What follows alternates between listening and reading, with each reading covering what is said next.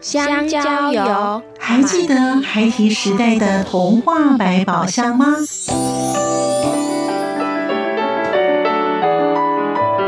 我是桂文雅，世界是一本美丽的书。我是曹俊彦，从小就喜欢画画。我的人生，我是王淑芬。当全世界都在下雨，泥泞不堪，全世界。我是王家珍，持续不断，好好的写。我是林世仁，创作儿童文学，让我找到自己生命中的阳光，可以探寻到生命中充满不可思议的兴奋。在就跟着徐凡，我们一起施展魔法，回到时光隧道里，一起去挖掘笔尖上孩提的奇幻之旅吧。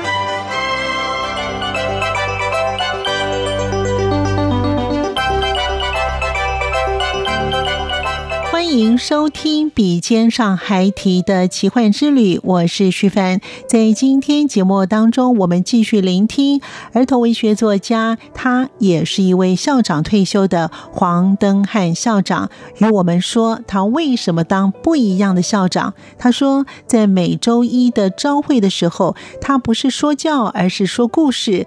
他希望以故事的方式来叙说，尤其对小朋友来说，或许不知不觉就能够埋下种子。另外，他对于环保的议题也是非常的重视，因此他鼓励孩子们大量的阅读，能够充满自信，走在自己的人生路上。今天我们在节目当中继续聆听儿童文学作家黄登汉校长与我们分享，欢迎收听。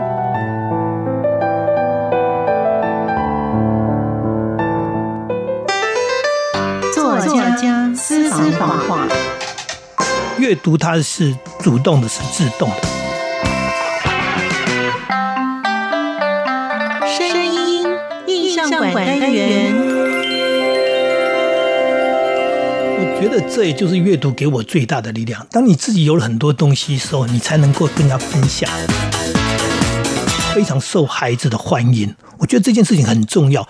当一个老师，当一个教育工作人员，那孩子喜欢你，你才有能力去影响他们。你讲的话，他们会真的去听他，你对他的影响力才会产生。我我觉得这很重要，因为人生的很多道理也好，你要跟孩子讲。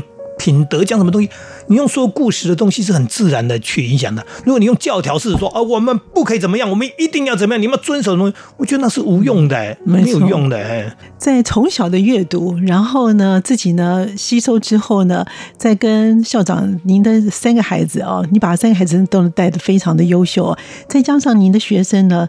当你的学生呢，都是非常幸福的孩子，在他们的成长过程当中，他们都会记得会说故事的黄老师，会说故事的主任，会说故事的校长。我觉得这也就是阅读给我最大的力量。当你自己有了很多东西的时候，你才能够跟人家分享。嗯嗯。然后也因为你有很多吸收了很多东西后，你有产生一些想法，包含在自己的人生上，包含在自己的工作上。所以在工作上，我觉得我不会想当一个传统的那种老师，我也不想当一个大家认为理所当然的那种校长。我会觉得我还有很多事情可以做，做一些不是刻意跟人家不一样，而是我觉得它是很重要的，可能人家忽略了。或者也要这么讲，有些事情是人家做不到。今天要一个校长讲故事，他可能要去背一个故事再来讲，他多辛苦啊！我随时可以讲嘛，只要上去我就可以讲。我觉得那也对我来说就是很轻松自在的事情，那我何乐不为？尤其非常受孩子的欢迎，我觉得这件事情很重要。当一个老师，当一个教育工作人员，那孩子喜欢你，你才有能力去影响他们。你讲的话，他们会。真的去听他，你对他的影响力才会产生。那叫做教导，教导当中有一个引导，就带着他走，而不是说用训话的说，啊，你就是用骂的、用规定的就可以达到。我不认为那样子。嗯。那老师在讲这么多故事当中，您有没有觉得说，当你讲哪一本故事的时候，或是你自己编的哪一本故事的时候呢，小朋友的反应最热烈？其实小朋友很容易满足哎。你只要讲故事，你你有一些所谓的叫做精彩的哎内容以外，你还有一些基本的叫做你的哎口语表达能力。例如说你要有表情啊，你要有动作，那你要制造一些声效啊，那可能还要说哦这样的类似这样的东西，就有点被表演效果，所以我们也自己让自己成为一个会说故事人，就说你是在演，在这个演的过程当中，孩子是很受你的吸引的，会专注。那也就是说，在那样的情况之下，你发现你不管说什么故事，孩子都喜欢听。只要不要去讲那个说，他早就知道。你说啊，从前从前有个白雪公主，他可能说啊，对，那白雪公主那有什么好听的？那今天讲一个，我刚刚就是随随口说一个说啊啊一个物归原处的故事啊，有一个马戏团他要演出，然后小丑很着急，为什么？因为他的箱子不见了，他要表演的道具怎么办呢？然后说啊，有一群小朋友很开心，因为他们在路上捡到了一个奇怪的箱子，里面有好多好玩的东西。我就两条线在前进嘛，那也就是说，那些小朋友他们捡到了好玩的玩具，就是小丑的衣服、帽子、鞋子，然后他们就在他们的秘密基地玩得很开心。那为什么？因为他们没有钱看马戏团，所以他们根本不关心马戏团要来表演，他们只是觉得捡到这个玩具，我们每一次都可以玩，我们会非常快乐。可是最后面有一个人就讲话说：“这不是我们的东西，我们应该这样的，我们不能为了快乐，对不对？我们是不是应该还给？”我们也知道是谁的东西嘛，所以后来他们就决定了，就扛着那箱子拿去那个马戏团还给那个马戏团的老板。那老板看到非常高兴，因为他的节目就不会中断了。然后他就很开心的问小朋友说：“要不要看马戏团？”他说：“我们又没有钱，不用钱，招待你们坐在贵宾席，坐在第一排。”所以那一天的马戏团。啊，就是正常的演出了，然后呢，大家都很开心，尤其坐在前排的那几个小朋友，还有那个经理招待的爆米花怎么样，然后他们坐在第一排看着那个小丑的表演，非常开心。啊，就是在讲那个捡到东西，所谓的物归原主的故事。那这是这个故事是我编的嘛？可是这个故事的背景或者什么样的东西，其实它并不重要，是在讲那个故事当中，孩子是很受吸引，甚至讲到对。对啊，那我们捡到东西就那么自私，说好玩就不还给人家吗？对不对？我们是不是应该思考一下？哎，这不是我们的东西。所以校长把故事、把教育的目的都放进去了。其实每一个故事多多少少都有它的道理存在。一个故事不会说莫名其妙，然后从头讲完讲到底说，说哎没有意义，只是一个故事，不会吧？你即使是一个小说哈，是一个故事，它通常当中一定在这个历程，这个故事这样走完，它当中一定有一些什么意涵。即使我们在看安徒生的说，哎，你看完丑小鸭，然后你你你有什么样的一个想法？对不对？那那个想法就是说，其实丑小鸭也在告诉你一件事情：真的丑吗？然后原来它是高贵的天鹅。那你就像我们是个穷人家小孩，我们就像丑小鸭一样，我们会一辈子都是个丑小鸭吗？你看我后来我读书了，然后我一步一步的往前走。后来我不是丑小鸭，我不敢说我变天鹅，但最起码我充满了自信在走我的人生路嘛。我我很开心的，已经不是一个所谓穷人家的小孩，工人的小孩，好像一辈子注定要当工人，然后不可能有什么好的那个人生，对，不是啊，所以。我觉得每一个故事本来就有一些所谓的叫做想法在里面，只是你怎么去让这些想法让孩子去吸收，也就是说你要让他听嘛，让他看嘛。哎，所以我们家孩子教育也是这样，我们从小就让孩子听故事，然后呢就带他们看书，所以我们家孩子也是在大量阅读当中长大的。阅读是非常重要的一个元素，主动，我觉得这两件事情太重要了。他不是被逼迫的，你可能叫他读书，读了一小时，他读不进几个字，为了考试勉强的在读。可是他看书，他就融入，然后他不用你讲，他废寝忘餐，他可能一天看了五本书。结果你叫他读课文，他可能一课都读不下去，那差别很大。那校长，您这么多的天马行空的想象力的故事，你的创意的灵感是怎么来的？还是于刚刚讲的，我自己真的看了太多书，包含很多的电影。电影是另外一种形态的展现，也就是说，他可能是呃，那编剧或者是导演把人家的故事哈，把人家的小说，然后他拍成电影了。那我们在那样的年代，没有网络的年代，电影是一个。非常棒的东西，可能就直接让你看到国外外国人是这样的，他可能让你看到说，哦，你看那个外太空是这样子，他说啊，可能什么什么，哎，什么海里面是怎么样？我记得那个我看看什么《海底五万里》那样的一个电影，你其实产生非常多的震撼跟想象，就是我想要或者有我将来有没有可能做什么？我觉得那些东西对我都有影响。那当然，最主要也是看了太多太多东西哦。当你要去写一个故事，要去编一个故事的时候，我就觉得会轻而易举，因为有太多材料已经在脑袋里面。然后，如果最近有一个新闻呐，或者呃学校里面发生了一个什么点哈，那么呃一个什么事情，我就想到说，哎，对我其实也可以写个什么。我看学生日记，他说我们放学都去鬼屋探险，我就问他说什么鬼屋啊？他说老师，我们的放学路上有那个建商盖房子盖了一半。就丢在那没盖，然后十几年都长杂草。那我们几个好朋友，我们每次都去那边玩，那边觉得很好玩，可能有鬼怪什么。那他给我一个灵感，后来我就开始写了一个故事，就叫《神秘的黑盒子》，就在描述说他们去那边捡到了一个遥控器，那个遥控器是外星人留下来的 啊，那就开始很多精彩的事情发生了，就是，所以所以很很棒，就综合各种东西在里面。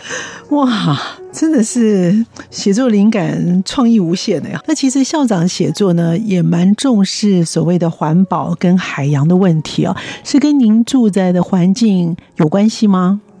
我从小在海边长大，嗯，我们家旁边就是海嘛。那我们那片海其实就是很早就受到污染，因为台金公司采矿的关系，嗯，所以我们那边就产生了一个海湾叫阴阳海。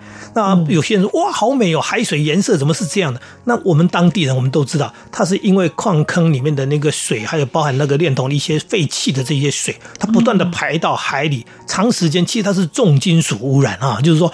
那边的鱼，如果真正知道的话，那边鱼抓起来应该是不能吃的。像这样的一个一个一个概念哈，我还有一次是我们那海边有一艘游轮，它搁浅了，我都还记得它名字叫布拉格游轮。就它一搁浅之后，那个油漏出来以后，我们整个海边哦，那边的生物啊，那原来的贝壳啊、海草几乎全死了。然后呢，我们连游泳玩水的那个地方都没有，因为去那边那个岩石上面都是黑黑的，黏不拉几的也有，所以我对这一些所谓的海洋污染的那个印象是非常深刻。那当然，环保这个议题是也是我们教育里面很重要的事情，就让每一个孩子、每一个学生都要了解到你是地球的一份子，每个人都有责任。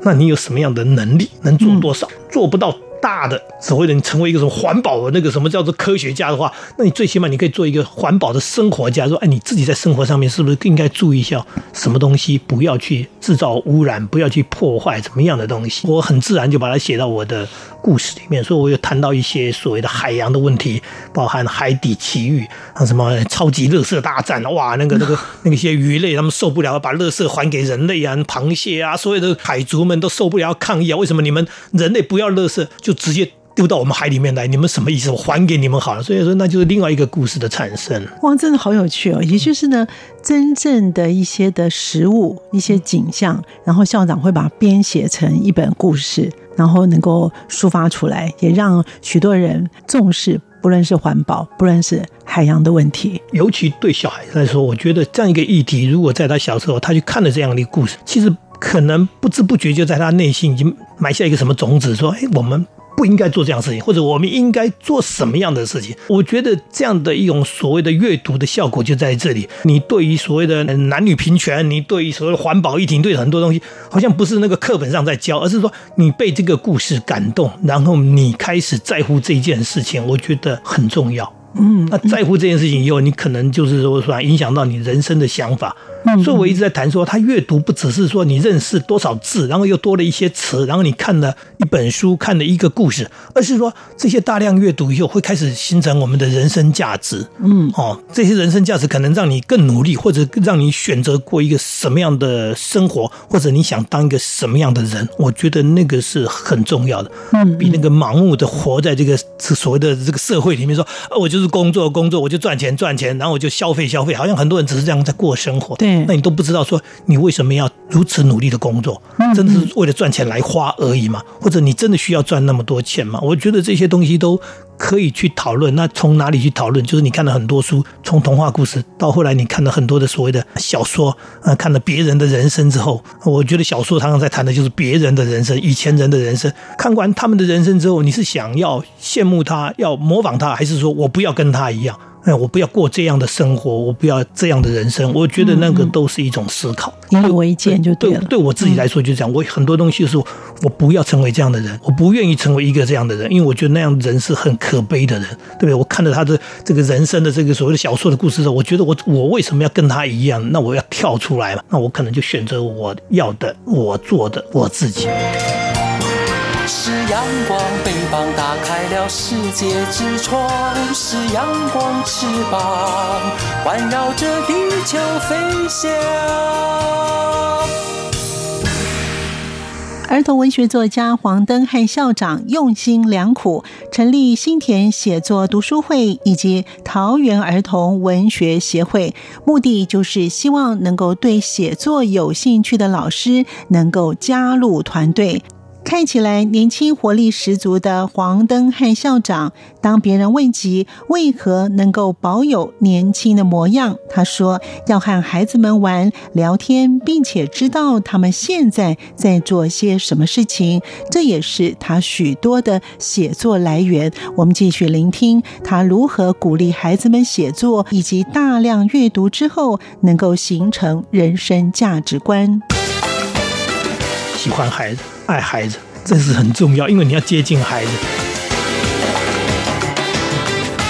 我说我真的不容易老的原因是我常常跟小孩在一起。你要观察孩子，应该说你要了解孩子，然后你才能知道如何写出他们喜欢的，或者说写出对他们有意义、有价值的这些东西。其实，因为校长呢，除了是教职的工作之外呢，您另外一个身份就是儿童文学作家。那在儿童文学作家这个领域当中，校长您个人认为，在现在的儿童文学作家需要再加强一些什么样的元素在里头，可能对孩子们会来得更好？第一个当然是我们本土，所谓本土，就是说我们还是有太多的书是从国外进来的。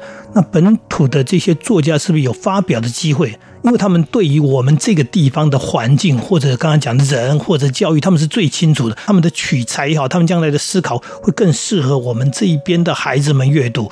我想这是第一个元素啊，就是说希望能够由清楚这边的人来写这边的，而不是说那我们在开玩笑讲说你移植了一个叫做啊卖火柴的女孩，当然很可悲很悲惨，可是那个故事好像在我们这里。不会发生。如果我们这里要冻死的话，大概不可能。说台湾也没下雪，或类似这样的东西，你是不是说能够更清楚我们本身现在在生活的这些东西，也包含台湾这些年的发生的一些事情，就是我们社会的事情。那这些事情是不是有有作家能够很用心的发现，如何把它写到故事里面去，让孩子也在乎这些东西？我觉得这是一件很重要的事情。嗯、那校长认为呢？从事儿童文学作家的人，他们的特质。需要哪些的条件吗？喜欢孩子，爱孩子，这是很重要。因为你要接近孩子，你要观察孩子，应该说你要了解孩子，然后你才能知道如何写出他们喜欢的，或者说写出对他们有意义、有价值的这些东西。所以你本身要多跟孩子接触。有些人会就会讲我说，校长你好像不大容易老。我说我真的不容易老的原因是我常常跟小孩在一起。其实我到了这个年龄，我还是会跟小朋友啊聊天啊，跟他们玩啊，逗他们啊，然后去了解他们在做些什么事情。因为现在孩子做的很多事情不是我们那个年代，你不能再用自己的旧经验。他们的童年生活的内容啊，他们使用的东西，他们接触的这些都跟我们不一样了。嗯，那那我觉得这个部分是很重要、很基本的一件事情。好，所以呢。一定要爱孩子，喜欢孩子，对，才能够写出接近孩子、接近孩子的作品。嗯，嗯，嗯，那校长因为在当教职的时候呢，都会鼓励学生自己去投稿。嗯，那校长怎么样帮助孩子们开启这个写作的道路？我们家的小孩很早就开始写东西，原因是因为爸爸我哈认为写作不困难。我觉得这件事情是很重要。我们的多数家长跟老师认为写作文。不要说写作，就是光作文这些，他们就觉得很困难。嗯，所以很多连当老师人自己都不写东西。我当校刊的编辑，我自己当然也要有故事在上面给学生看。那我也希望说，哎，老师们，你们是不是也可以提供一点什么东西啊？哎，那你是历史专长，你是不是处理这个历史故事的部分？那某某人，你是在哪一方面有体育方面，你会提供一些体育的什么东西？很难要搞哎，因为老师不写。所以大家即使是大专以上的学历，很多人仍然不是吝不是吝啬，而是害怕。所以就变成说，老师都怕的话，那孩子更怕。那就变成说，作文是不得不写的时候才写。例如说，一学期要交六篇，好吧，那我们就写六篇吧，有应付教材就好了。所以学生常会问说，老师写多长？啊，一面好，那我一面就好了，他不愿意多写两行。所有人的想法都是这样。那联考要考作文啊，作文好重要，可是平常都没在写，那你怎么联考那一天怎么写？所以我们是让作文简单化，所谓的简单化就是让他不害怕嘛。所以我们家小孩很早就写了，就是所谓很早就写，就是我跟他讲话，他跟我讲话，我就把他讲的话写下来了，我就告诉他说：“你写了一篇作文，我念给他听，他很高兴，他认为是他写的，因为他是刚讲的话嘛。后来他就发现说，我只要把我想的东西写下来，就是一篇文章了嘛。所以他们从小学，应该说从幼稚园不会写字开始，到后来会写字，他们就会写作文了，因为他们就是把它写下来，所以他们会在我们。”哎，例如说妈妈的母亲节时候，我就跟他们讲，你不要只写妈妈我爱你，你要写你心里的话，你想对妈妈说的话，你把它写下来，这它就变成一篇。不是卡片啊，有一篇像短文一样的东西。那我们家孩子从小就习惯这样东西，习惯写这样东西。包含刚刚讲说，哎，可能是一个节日啊，可能是这个什么东西，或者可能要跟爸妈谈一件什么事情，觉得嘴巴不好说，我也可能用笔写写一个什么。像我的孩子那时候要我戒烟，对不对？那他不能说 爸，你不要抽烟，他就写一篇感人的文章来告诉说，爸爸，你不应该抽烟，怎么样，对不对？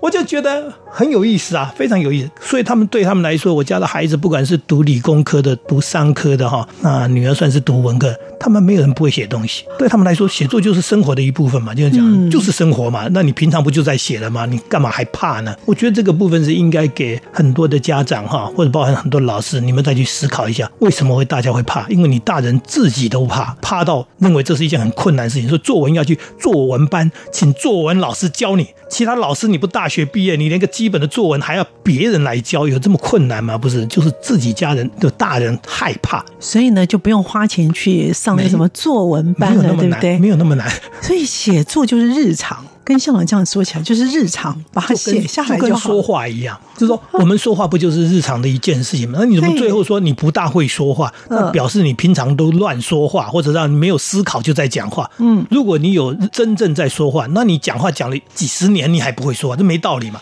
嗯，那写作也一样。如果说你平常就是有在写东西，所以真的有一天要你写东西，你就会觉得那我就是我平常在做的事情啊，它没有难度啊。嗯，我想的嘛，我想的东西我把它写出来嘛，就自然，对对，很自然的。然后当然越写你就越。熟练，包含用词，包含那个顺畅度，毕竟还是要所谓的练习。所以他的练习就像做菜一样，你都不下厨房，你是做不出菜。你每天都下厨房，你炒菜，最后你会觉得那个就是很简单嘛。然后，然后怎么样怎么样，好像那些步骤就是一种理所当然的事情。我让它成为生活的一部分。那校长，所以您现在退休了，可是您现在还是持续的写作。那您有没有本身自己有一些近程、中程或是远程的一些的规划？再多写一些书呢？我，通常跟人家说，我是一个没计划的人。所谓没计划的人，我不愿意计划，好像要规定自己做什么，或者目标定在那里，最后又没达成，好像自己是一个不守信用的人。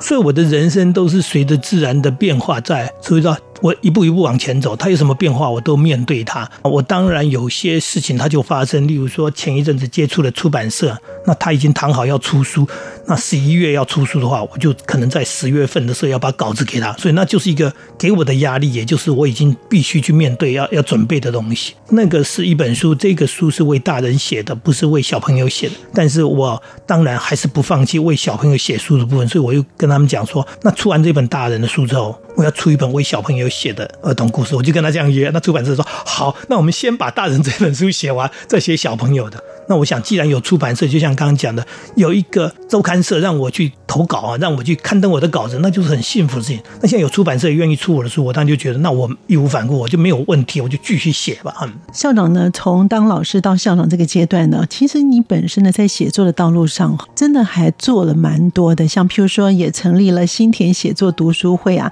还有呢，桃园儿童文学协会，那你也当到的理事长哦。所以其实呢，你不管是在小朋友地方经营，在成人的一般的写作的方式，你也希望许多人写作就是生活的一部分，已经很努力在成立这些的社团。我不愿意认为说这是我的专长，我的本领，然后就是我自己的一个世界。我希望说，如果为小朋友写作有更多的人的话，那应该更好。所以为什么会去成立所谓写作读书会？就是说。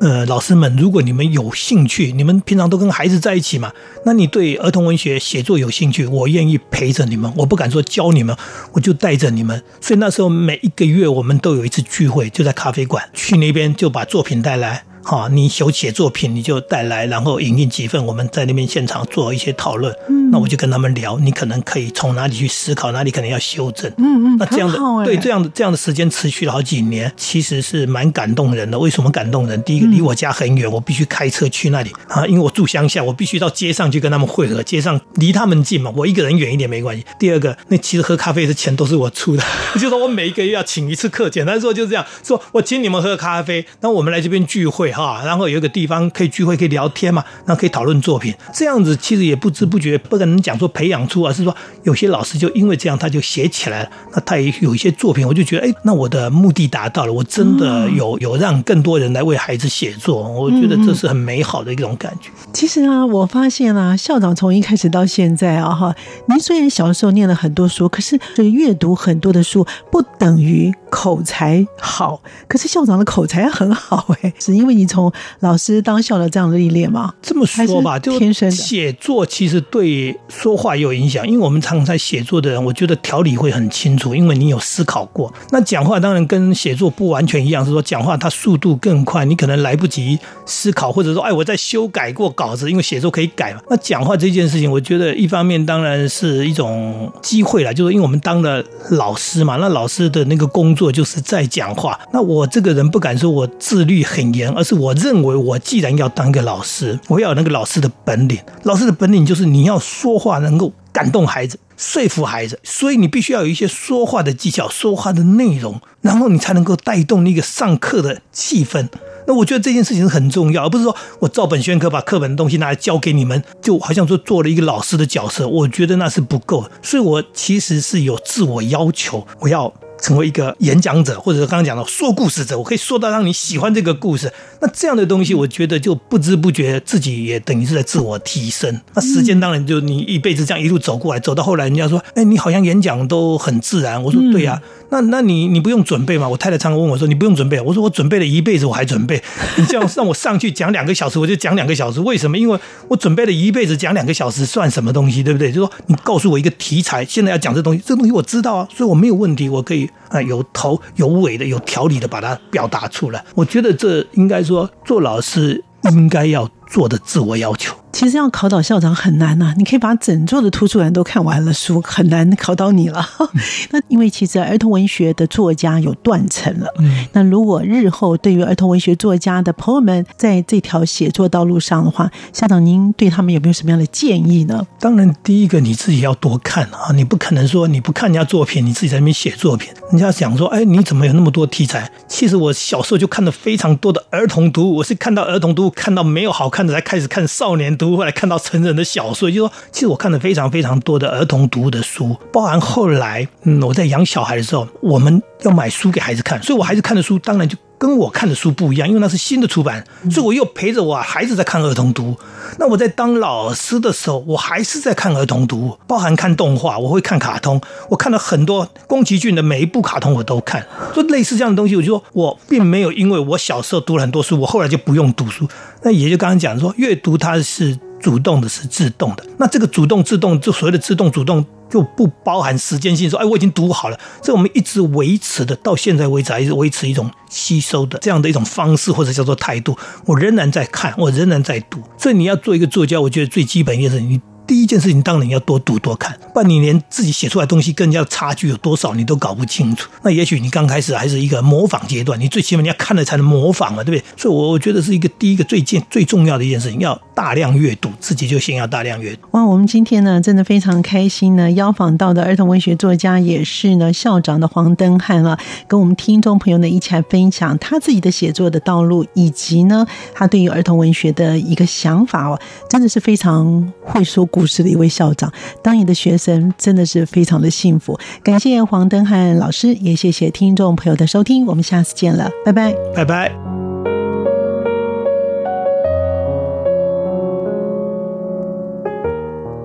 在节目当中，我们聆听了儿童文学作家黄登汉校长他的写作道路。他出生在瑞芳靠海的小镇，他让他自己主动而且大量阅读，走出了他自己的道路。感谢您的收听，我们下次见。